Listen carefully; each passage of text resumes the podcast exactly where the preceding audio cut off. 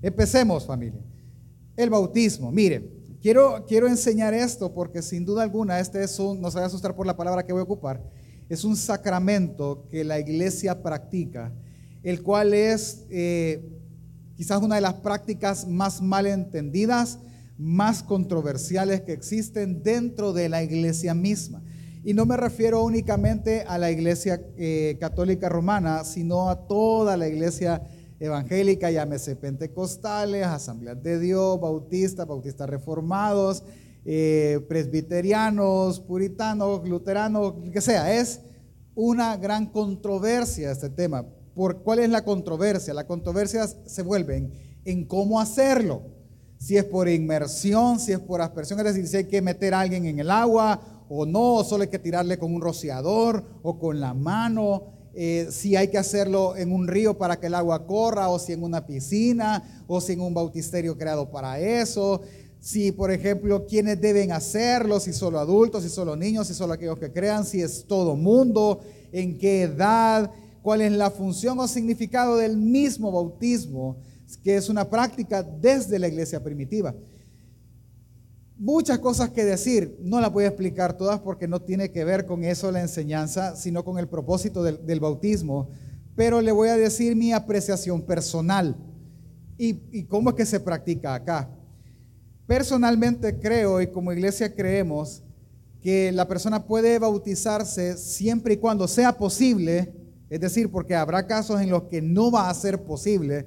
Si, por ejemplo, alguien está en silla de ruedas, no se puede mover o está en estado vegetativo en su casa, obviamente no lo podemos mover, no se puede hacer de otra, de otra manera. Así que siempre y cuando sea posible, la manera en la que nosotros lo practicamos es por inmersión, no necesariamente en un río o en aguas que corran, sino donde haya agua que pueda sumergirse la persona.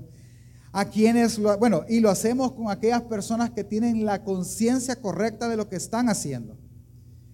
¿Quiénes pueden serlo? ¿Acaso pueden ser niños? Sí.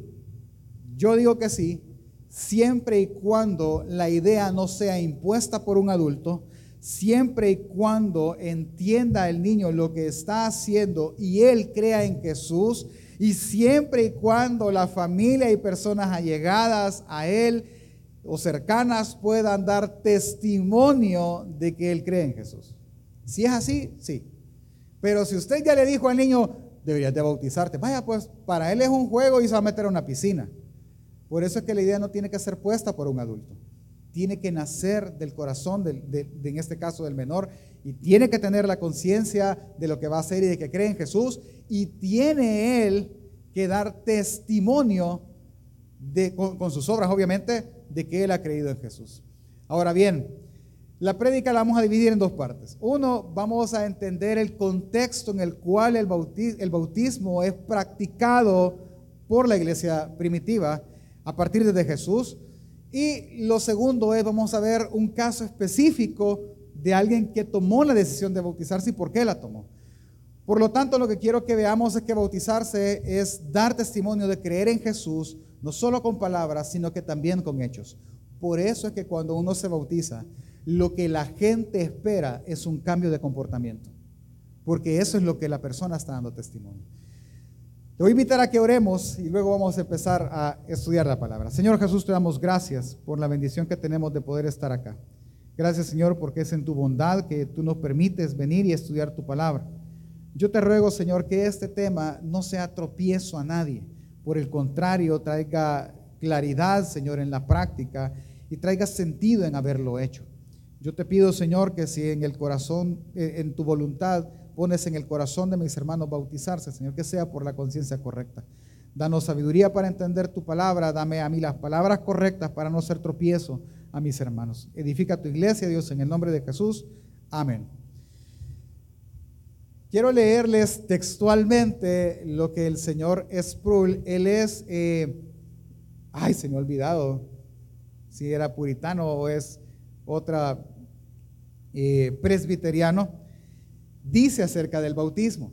Él dice, afirmé que el bautismo no es necesario para la salvación. Sin embargo, si alguien me preguntara, ¿el bautismo es necesario para el cristiano? Yo le diría absolutamente. No es necesario para la salvación, pero es necesario para la obediencia, porque Cristo, sin ambigüedades, ordenó que todos aquellos que le pertenecen, que son parte de la nueva familia del pacto y que reciben los beneficios de su salvación, deben ser bautizados en el nombre del Padre, del Hijo y del Espíritu Santo. Eso lo menciona él en su libro acerca del bautismo. Ahora, cuando, cuando podemos decir que el bautismo inició, y présteme atención, el bautismo inició como lo conocemos nosotros de esta manera. Acompáñame por favor a su Biblia en Lucas capítulo 3, versículo del 2 al 3. Voy a leer la versión de Reina Valera porque sé que es la que la mayoría de nosotros tenemos y aunque si lo ve en su teléfono usted puede accesar a muchas otras versiones. Lucas 3 del 2 al 3 dice, y siendo sumo sacerdote Anás y Caifás, vino palabra de Dios a Juan, hijo de Zacarías, en el desierto. Y él fue por toda la región contigua al Jordán, predicando el bautismo del arrepentimiento para perdón de pecados. Pastor, pero ahí está, ahí dice que el bautismo perdona pecados. No, le voy a explicar qué es lo que está pasando. Yo oigo un zumbido atrás, no sé si solo es aquí arriba o lo oyen ustedes, tal vez ah, ah, lo, ven ahí. Eh, lo que pasaba era lo siguiente, lo que Juan predicaba era el arrepentimiento para perdón de pecados, pero él empezó a predicar que el reino de los cielos se ha acercado, por lo tanto, arrepiéntanse y bautícense en el nombre del Padre, el Hijo y el Espíritu Santo. Ahora bien, él no está predicando que el bautismo perdona pecados. No, no está predicando eso. Sino que está predicando que el bautismo sea una señal de. Ahora bien, esta práctica del bautismo no inicia en Juan el Bautista, inicia en el Antiguo Testamento y, y, se conoce como el ritual de la purificación, que simplemente es un lavado. Bueno, pero no es un lavado como nosotros entendemos, me voy a lavar y las manos y los brazos. No, sino que es literalmente bañarse. Es esa la purificación. Ahora bien, ¿qué es lo que pasa? Cuando de repente alguien quería entrar a la religión judía, él debía de practicar por lo menos tres cosas. Número uno, él tenía que circuncidarse, es decir, cortar el prepucio del miembro masculino. Número dos, él tenía que tener una conversión a la ley judía, es decir, practicarla fielmente. Y número tres, él tenía que purificarse con el bautismo. ¿Sí? A eso se le conoce como los presbiterios, perdón, como los, eh, se me ha olvidado, pero son gente que no son judías, pero practica la religión judía. En el, en el Nuevo Testamento se conocen como los de la circuncisión, ¿verdad? Pero ellos no, prosélitos en la palabra. Ahora bien, ¿cuál era el punto? Si nosotros queríamos ser judíos, teníamos que cumplir esas tres cosas. La circuncisión, teníamos que eh, practicar la ley de Moisés y teníamos que bautizarnos y eso daba muestra de nuestra conversión a la religión judía. Viene Juan y le dice a los judíos, la tarea de Juan el Bautista era preparar el camino al Mesías. La forma de preparar el camino al Mesías era purificando para él un pueblo. Entonces viene él y dice, señores, Judíos, ustedes tienen que purificarse de sus pecados, tienen que convertirse a la ley de Dios y bautizarse para arrepentimiento de perdón de pecados. Y ahí es donde chocan los judíos, porque dicen, nosotros somos parte del pueblo de Dios, ¿por qué debo de bautizarme? ¿Por qué debo de venir y, purificarme si yo ya soy parte del pueblo? Y ese fue el choque de la enseñanza de Juan el Bautista. Al punto que Juan el Bautista mismo dice, si ustedes dicen ser hijos de Abraham, esa frase lo que él estaba diciendo es que ustedes creen ser parte del pueblo de Dios. Pero yo le digo que Dios puede levantar aún hijos de las piedras. Así que, ¿quién les ha enseñado a huir de esa manera de la ira venidera? No. ¿Quieren ustedes creer en el Mesías y entrar en el reino de Mesías? Deben de arrepentirse de sus pecados y bautizarse como señal de eso.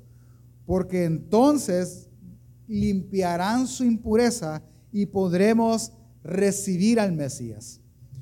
Hasta ahí todo está bien. Entonces ellos tienen el choque, pero mucha gente sí se bautizó, incluido alguien muy importante. ¿Quién fue? Jesús. Pastor, ¿y por qué Jesús se bautizó? Le voy a decir algo que, que no lo voy a explicar tanto, siento que es obvio, pero prepárese. A esta altura, a pesar que nosotros estamos leyendo Lucas, los primeros capítulos, que aparentemente es el, Nuevo Testamento ya, todavía nosotros estamos en el Antiguo Testamento. ¿Por qué, pastor? Acuérdese que esa palabra es Nuevo Pacto y Antiguo Pacto. A esta altura, cuando Jesús se ha bautizado, el Nuevo Pacto todavía no está vigente.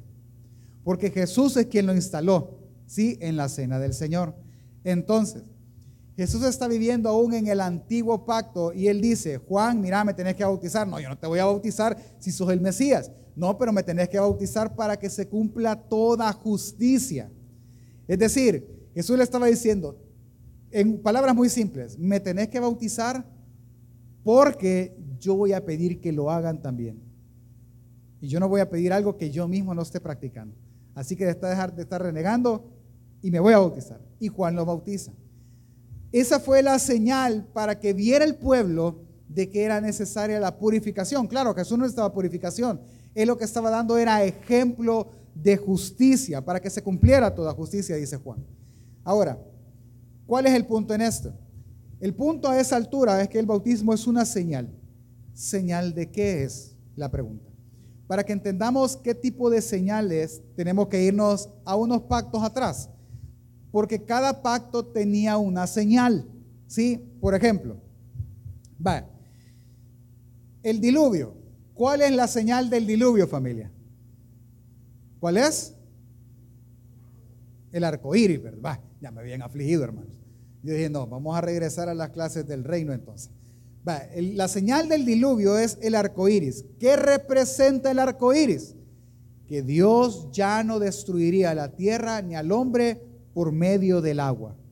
Ahora, para nosotros es, vemos un arco iris, vamos a ir más lejos, vemos el arco iris y decimos, qué bonito. Y algunos dicen, al final ha de haber una, olla de oro, ¿verdad? Y que es la tradición irlandesa al final. El punto es el siguiente, para nosotros no genera tanto impacto, porque, pues sí, entendemos cómo se forman los arcoíris, que es cuando está cayendo un poquito de agua y el sol le pega y se vuelve aquel, eh, eh, el reflejo de todos los colores que existen. Ahora, el punto es el siguiente, ¿por qué para ellos sí representaba? Porque tiene que recordar algo, nunca había llovido. Y la primera vez que llueve, se murió todo el mundo. ¿Qué creen que iban a pensar todos ellos después que empezara a llover otra vez? Que en cada estación. ¿Qué creen que iban a pensar? no, aquí hay que, en vez de tener caballos, hay que tener arcas. Porque cada vez que llueva nos metemos al arca. No, para que ellos no vivieran con ese temor, Dios les da una señal de su promesa, el arco iris. Está lloviendo, ah, pero hay un arco iris, no nos, vamos, no nos va a destruir por agua. Cada vez que usted vea el arco iris, es la promesa de Dios recordándosela al mundo que no va a ser destruido por agua una vez más. ¿Sí? Entonces, e, eso es lo que significa. Ahora, Dios puso una promesa y Dios pone una señal de la promesa. Y nosotros estamos familiarizados con eso. ¿Cuántos casados hay en, este, en esta mañana? Levanta la mano. Va, yo aquí me tiré al agua yo solito como pecador. ¿Cuál es la señal de que un hombre está casado o una mujer está casada? ¿Cuál es la señal? El anillo, el cual yo no ando, hermano, porque los pierdo todos. ¿Sí? me confieso como pecador. Yo he perdido una infinidad de anillos. Pero ¿cuál es el punto? El anillo no es solo señal de matrimonio, es señal de un pacto que yo hice con la mujer que amo de amarnos para toda la vida. Y dice, dice en, la, en la ceremonia, ¿y qué traes tú como señal? Un anillo. ¿Me explico? Nosotros estamos familiarizados con eso. Ahora bien, hay un pacto que es muy, muy claro, que es el pacto que Dios hace con Abraham. No lo vamos a leer porque no es el punto, así que Vamos a meter el acelerador. Viene Dios y le promete a Abraham, Abraham, yo te prometo que de ti voy a hacer una gran nación. Y Abraham le cree, pero Dios va a dar una promesa. Y junto con la promesa, Él va a dar un pacto. Cuando Dios se la da, esto está allá en el libro de Números, eh, eh, sí, número, si no mal recuerdo, viene y Dios le dice a Abraham, Abraham, ponga atención, Dios le dice a Abraham, trae unos animales y los vas a partir por mitad. Y vas a hacer un pasillo con los animales, una mitad a la derecha y la otra mitad a la izquierda. Hermano, o sea, partirlo no, no, con que nos cuesta partir el pollo. Se puede usted imaginar partir un cordero, partir una vaca. Y el, gran, perdóneme la expresión, chorrerío de sangre, ¿verdad? Ahí y a los lados. Cuando Abraham hace eso y los parte, Dios hace dormir a Abraham. Y Abraham se duerme en el, pacto, en medio de la ceremonia del pacto. ¿Cuál era el punto? Cuando uno da una señal o hace un pacto, uno jura por algo mayor que él. Nosotros no lo practicamos en nuestra cultura, pero hay uno que otro que dicen, te lo juro por mi madre. ¿Qué está, qué está diciendo? Ah, que la madre tiene mucho más valor que su propia palabra. Eso es lo que está diciendo. Pero Jesús como, Dios como jura. ¿Quién es, qué, es o quién es más alto que él? Nadie.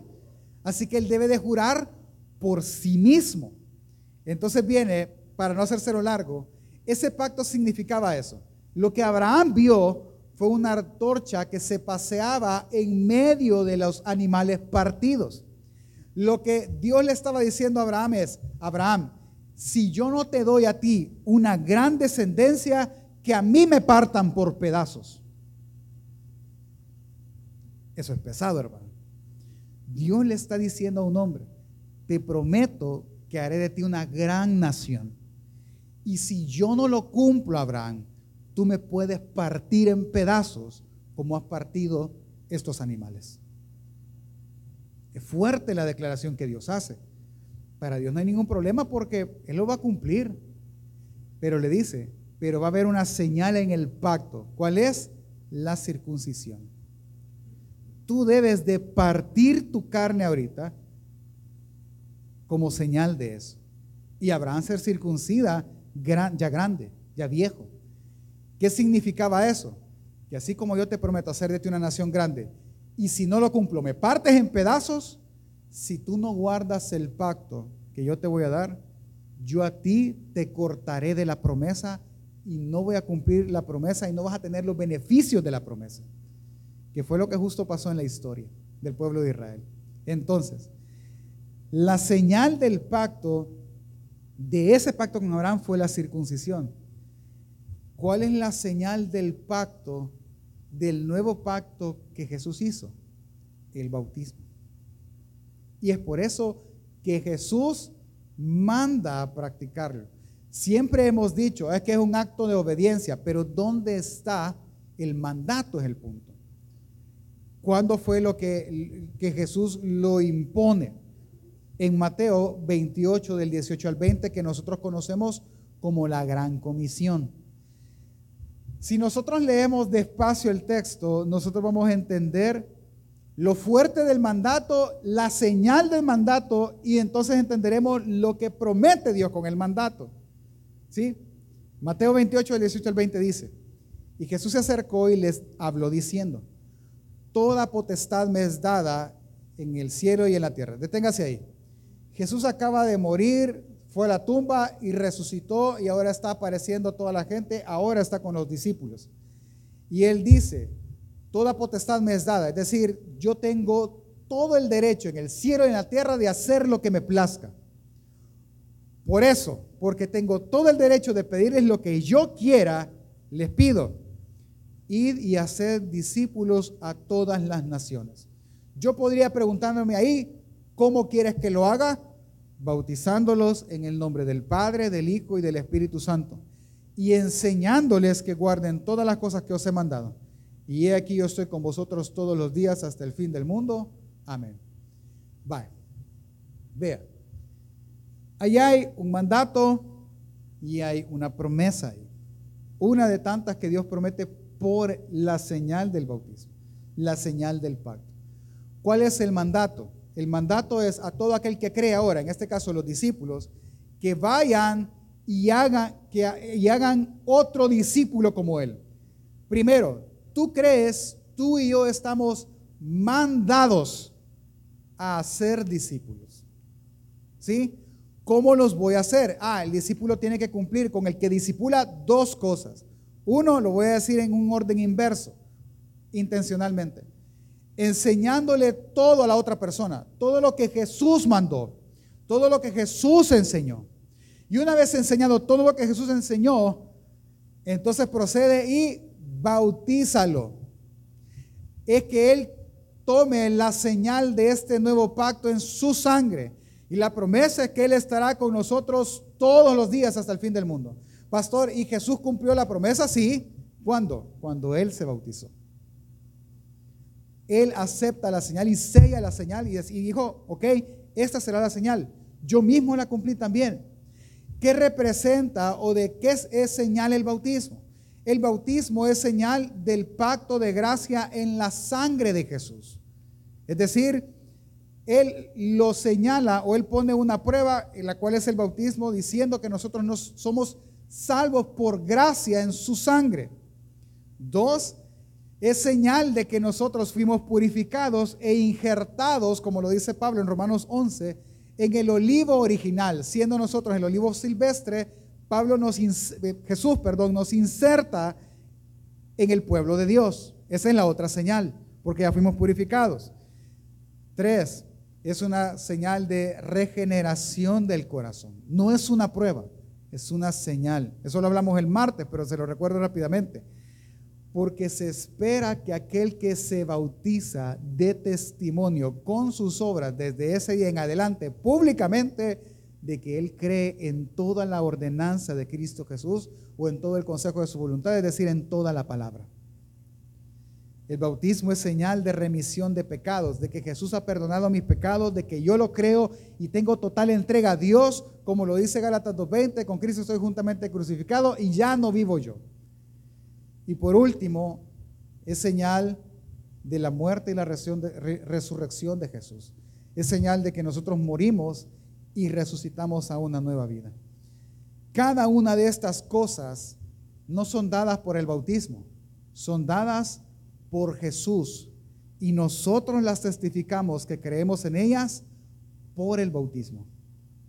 El que se bautiza está diciendo que cree que murió como Jesús murió y que resucitó como Él, por eso cambiará vida y también que resucitará en el día postrero. El que se bautiza cree que ya entregó toda su vida a Cristo Jesús y por eso tiene un cambio de vida. No por el bautismo, esa es señal de, ¿me doy a entender? Ahora, hasta ahí, si yo lo resumo en una sola oración, es que la señal del bautismo es dar testimonio público de que yo creo en el pacto de Cristo Jesús, en la salvación por gracia y como muestra públicamente ante la iglesia y Dios, yo me bautizo para dar testimonio que desde este momento mi vida debe cambiar porque creo en Cristo Jesús. Eso es. Ahora, aquí se vuelve un poco complejo y uno dice, sí, pero veamos un ejemplo y ahí que nos aterrice todo. acompáñeme conmigo en su Biblia, por favor, a Hechos capítulo 1, versículo del 4 al 5. El libro de los Hechos muestra un tema. Se llama el libro, nosotros lo conocemos como Hechos de los Apóstoles pero realmente son los hechos del Espíritu Santo, porque es la obra de Él plasmada en ese libro. Quien lo escribe es Lucas. Lucas tiene por propósito enseñarle a Teófilo lo que sucede luego que los discípulos fueron bautizados por el Espíritu. Me voy a detener, yo no estoy hablando del bautismo por el Espíritu, estoy hablando del bautismo por agua, pero en el mismo momento que uno cree en Cristo Jesús, es bautizado por el Espíritu Santo y entonces su vida cambia. Nada más hasta ahí lo voy a dejar. Ahora, vea cómo empieza el texto. Versículo 4 al 5 dice, y estando juntos les mandó que no se fueran de Jerusalén, hablando a sus discípulos, los 120 que le seguían, sino que esperasen a la promesa del Padre, la cual dijo, oísteis de mí. Y escuche cuál es la promesa porque Juan ciertamente, ¿qué dice? Los bautizó con agua, mas vosotros seréis bautizados con el Espíritu Santo dentro de no muchos días. Es decir, con Juan ustedes cumplieron la señal del pacto, pero a partir de ahora también serán bautizados ustedes en el Espíritu y entonces la vida de la iglesia cambiará lo que realmente debe de ser. Conocemos la historia, días después ellos son bautizados en el Espíritu, no por eso son dos eventos diferentes, no. Lo explicamos en otro día, pero no son dos eventos diferentes.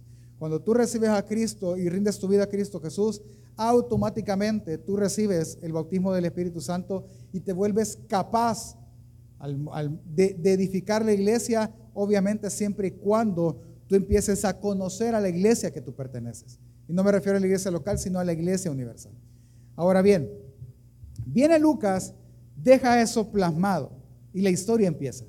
Son bautizados, Juan predica, se convierten muchos y empiezan y dice, le, preguntan en una de esas prédicas a Juan, Juan, ¿qué haremos? Le dice.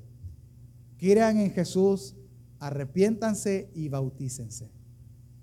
¿Por qué? Porque es la señal de purificación de que yo ahora tengo una nueva vida. Es una señal de que ahora Jesús me ha dado a mí una nueva vida y yo he nacido una nueva vida y quiero llevar esa nueva vida.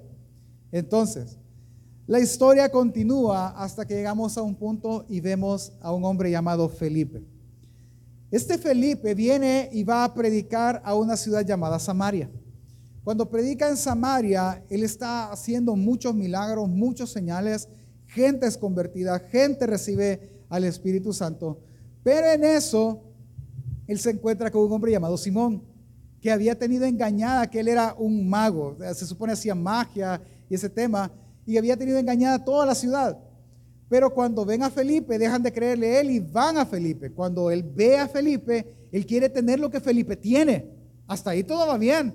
Pero viene y, y, él recibe, él es bautizado, pero no pasa nada en él, porque el bautismo en sí mismo es una señal, no provoca nada. Llega Pedro, Juan y los apóstoles y ve que cada vez que Pedro y Juan ponen la mano en la gente, la gente recibe el Espíritu, es decir, son convertidos por la gracia de Dios. Cuando Simón ve eso, Simón viene y dice, con esto es el volado. Se le acerca a Pedro y a Juan y le dice, mira, aquí está mi dinero, dame lo que tú tienes para que yo lo pueda hacer. Y Pedro se enoja y Pedro y Juan se enojan y le dicen, que tu dinero perezca contigo. Tú no tienes parte en esto, porque él estaba buscando el Espíritu por ganancia por lucro para él, no porque él había sido convertido por el ministerio del Espíritu Santo. ¿Me explico? Y ahí, y ahí queda la prueba exacta de que el bautismo no pasa nada. Tú te puedes haber bautizado. Yo me bauticé. Yo me acuerdo cuando me bauticé. Me bauticé a los 12 años en el lago Ilopango. Por poco me ahogo, hermano. Porque me dijeron, allá donde llega el hermano. Y cuando yo no sentí suelo, hermano. De chiquito me aventaron hasta el otro lado, me bautizaron, salí, me volvieron a aventar para afuera y ya. Pero a mí no pasó nada, porque no es el bautismo, es la obra de regeneración de Dios en ti lo que hace que el bautismo tenga sentido. Este señor ya había sido bautizado, en él no pasa nada, porque él quería comprar la obra del Espíritu y no funciona así lo regañan y por obra del Espíritu nuevamente, Felipe es llevado por otro camino hasta encontrarse con un etíope. Vaya conmigo al capítulo 8 de Hechos. Vamos aterrizando y vamos terminando. ¿Qué pasaba ahí? Viene este Felipe, les cuento la historia para no leerla toda. El Espíritu lo lleva y encuentra a un etíope eunuco que era un funcionario, que era alguien importante. Este fulano venía de adorar de Jerusalén, de las fiestas. Él venía de adorar e iba de regreso a Etiopía. En el camino él iba leyendo. La costumbre para leer en el Antiguo Testamento era leer en voz alta. Ellos iban leyendo. Y lo que él iba leyendo era el profeta Isaías. Por ejemplo, le voy a leer yo lo que él iba leyendo. Versículo 32 y el pasaje de la escritura que él leía era este. Como oveja a la muerte fue llevado y como cordero mudo delante de lo que lo trasquilaban, así no abrió su boca. En su humillación no se le hizo justicia, mas su generación, ¿quién la contará? Porque fue quitada de la tierra su vida. Y él sigue leyendo el, el pasaje. Y va leyendo un rollo. En lo que él lee, el Espíritu mueve a Felipe para que él escuche lo que lee. Y cuando Felipe lo escucha, él le hace una pregunta. Lo que le pregunta a Felipe es, ¿entiendes lo que lees? Y acompáñeme por favor, versículo 31. Dice el etíope, y él dijo, ¿y cómo podré si alguno no me enseñare? Y rogó a Felipe que subiese y se sentase con él. El pasaje de la escritura que leían era este. Como oveja a la muerte fue llevado y como cordero mudo delante de él, delante del que lo trasquila. Así no abrió su boca. En su humillación no se hizo justicia. Mas su generación, ¿quién la contará? Porque fue quitada de la tierra su vida. Respondiendo el eunuco, dijo a Felipe, escuche qué le dijo. Te ruego me digas de quién dice esto, de quién el profeta, de quién dice el profeta esto, de sí mismo o de algún otro. Yo veo en el corazón, y, y Lucas lo deja claro, clara su intención de mostrar cuál es el deseo del corazón del etíope. Vea, si nosotros le ponemos tono a la conversación que ellos tienen, imagínese usted, va, no era un carro de guerra, el etíope no va parado, era como una diligencia del viejo oeste, un carro así, donde el etíope va sentado, él es un funcionario, y va oyendo, y de repente de un lado, y entienden lo que dice, y yo no veo que él educadamente diga, es que nadie me enseña. Triste va. Nadie. Para mí la pregunta tiene un tono más brusco cuando él dice, ¿y cómo podré entender si nadie me enseña a mí? ¿Por qué nadie le enseñaba? Porque él era un gentil. Porque él tenía otra aseveración en su cuerpo. Su cuerpo estaba mutilado. Ningún judío tradicional iba a acercarse a alguien con un cuerpo mutilado porque esa era una aseveración a Dios. Nadie.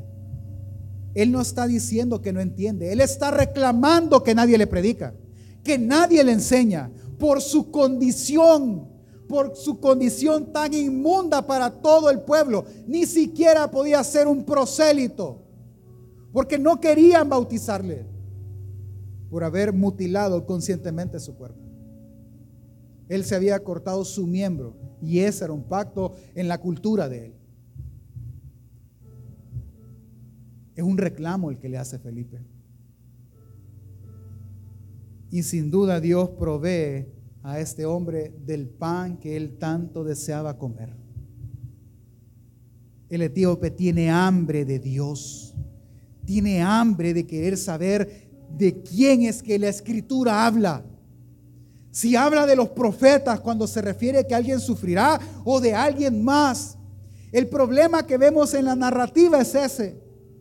Dime de quién habla este libro. ¿A quién se refiere el profeta? Yo quiero saber quién es al que van a mutilar, al que injustamente van a tratar. ¿De quién dice esto? Versículo 35.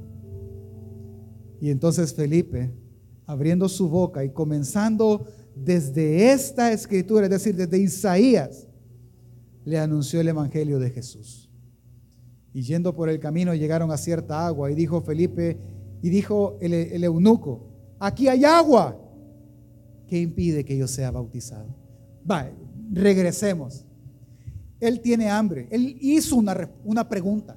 ¿De quién habla? ¿De quién habla? Felipe, por favor, dime, ¿de quién habla el profeta Isaías? ¿Cuál fue la respuesta de Felipe? De Jesús. Se refiere a Jesús. ¿Acaso, etíope, tú has escuchado de un hombre que hace unos días, hace unos meses atrás, murió en una cruz, fue sepultado y resucitó el tercer día? De ese habla el profeta.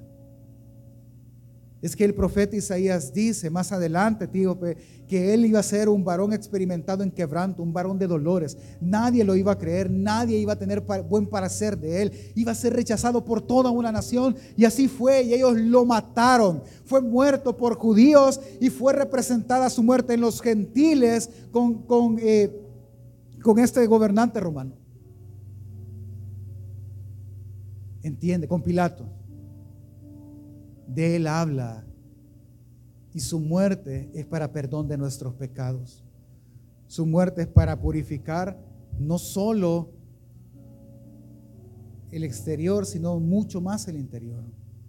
Es más, Él venía de Dios y un día, escuche, un día Él fue bautizado. Y hubo una voz del cielo que apareció y dijo, este es mi Hijo amado, en Él tengo complacencia a Él oír. De lo que tú quieres oír, etíope, es de Jesús. ¡Alto! Aquí hay agua, Felipe. ¿Qué impide que yo sea bautizado como Jesús fue bautizado? Sigamos leyendo. Felipe dijo, si crees de todo corazón, bien puedes. Y respondió y dijo, creo que Jesucristo es el Hijo de Dios. Y mandó a parar el carro y descendieron ambos al agua, Felipe y el eunuco, y le bautizó. Cuando subieron del agua, el Espíritu del Señor arrebató a Felipe y el eunuco no le vio más y siguió gozoso su camino. Eso es el bautismo. El bautismo es que la persona diga con gozo, que cree en el nombre y en la obra de Jesucristo, el Hijo de Dios. ¿Qué llevó a este eunuco a bautizarse? Creer. Creer que del que él quería saber lo era todo. Lucas deja ver muy claramente que es tan fuerte la obra del Espíritu Santo en la persona que lo regenera, lo purifica, lo convence de pecado al punto que la persona desea testificar de su purificación y su compromiso para con Jesús con el bautismo.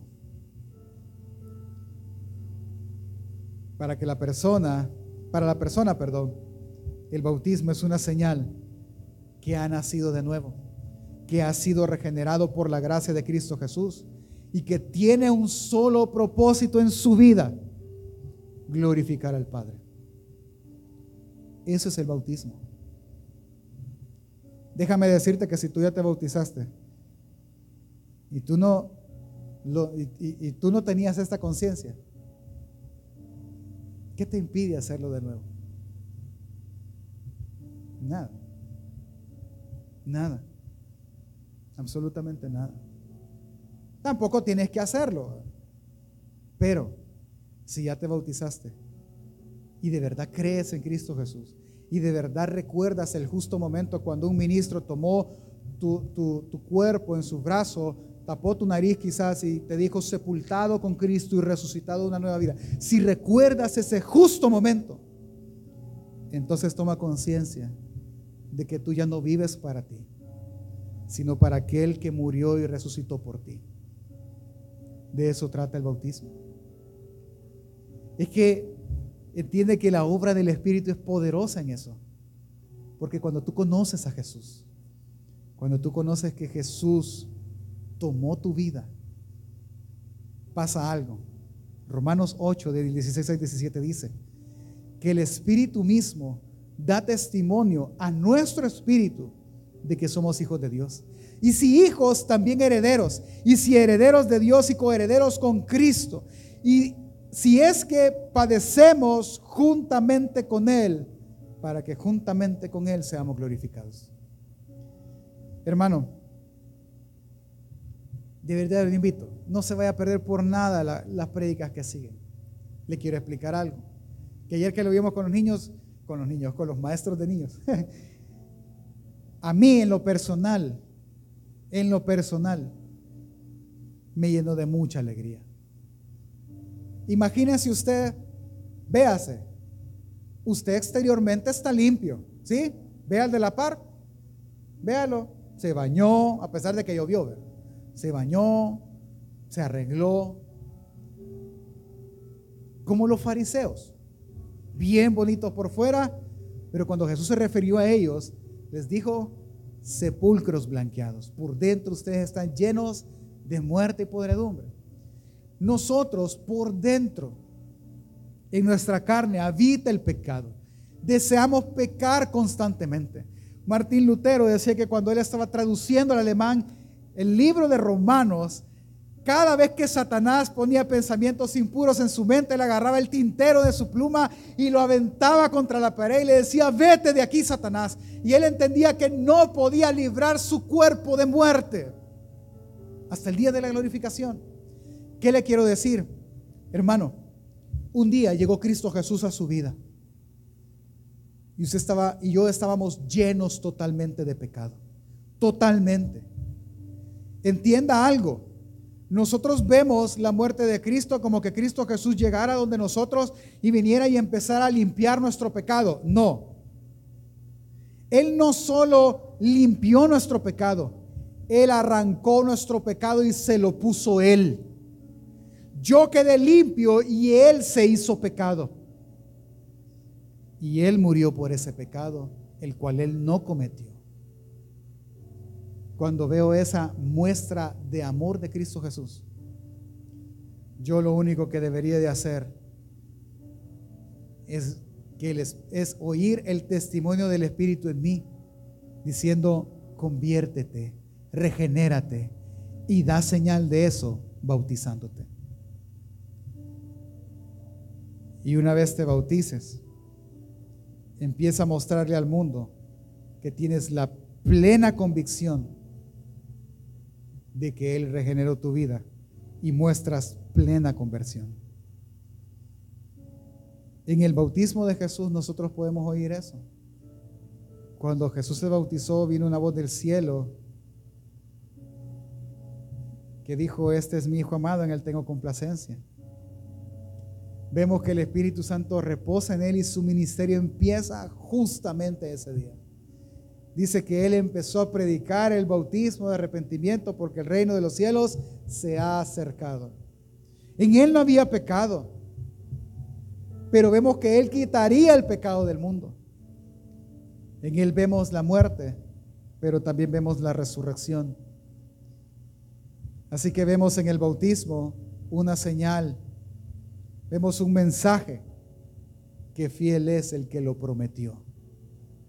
Si Él lo prometió y dejó esto por señal que Él mismo cumplió, Él lo hará, hermano. Entonces tomemos conciencia de que es el bautismo.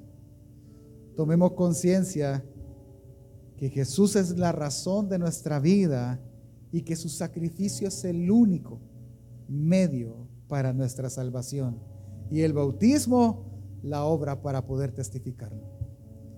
Por lo tanto, hermano, bautizarte es dar testimonio de creer en Jesús, no solo por palabra, sino también con hechos. Así que la gente no solo debería bautizarse porque es parte de la membresía de una iglesia, por ejemplo. Porque algunas iglesias es eso. Tú quieres ser miembro, bautízate. No, yo me bauticé. No, bautízate otra vez. No importa. En algunos casos es así. Nosotros no es así. Pero no es el bautismo, no es solo para eso. Debería de hacerlo una persona bautizarse consciente que ha dicho a Dios y al mundo con ese acto que vivirá y honrará el pacto hecho en la sangre de Cristo Jesús. El bautismo debe de ser consciente a una persona que Cristo Jesús es la garantía de toda promesa y que el bautismo es únicamente una señal. Pero debe de ser una parte importante en la vida del cristiano. Así que, primero, si ya te bautizaste, si ya pasaste por las aguas, como suelen decir algunos ministros, compórtate como tal. Rinde tu vida diariamente a Dios y muestra fruto digno de una verdadera conversión. O como lo dijera Juan, muestren frutos dignos del arrepentimiento que con el bautismo profesaron. Y si estás tú por bautizarte el próximo fin de semana, sé consciente de lo que es y de lo que no es. No es un simple acto de obediencia. No es un simple acto de mojarte. No, es un acto donde le dirás a la iglesia, donde le testificarás a tu creador que crees en Dios, que rindes por completo a tu redentor tu vida y que te convertirás con la ayuda del Espíritu Santo en lo que Dios desea. Ser más como Cristo Jesús. Y por último, antes de dar el paso de bautizarte, medítalo bien, ora. Si tú no estás convencido de eso, no lo hagas, porque desperdiciarás una bonita, pero muy bonita ocasión de testificar al mundo quién es tu redentor. Por lo tanto, hermano, bautizarte es dar testimonio de que crees en Jesús, no solo de palabra, sino con hechos. Póngase de pie, hermano, un momento. Imagínense cómo es. Este bonito. Quiero terminar así. Cuando el pueblo de Israel fue hecho pueblo. Vaya.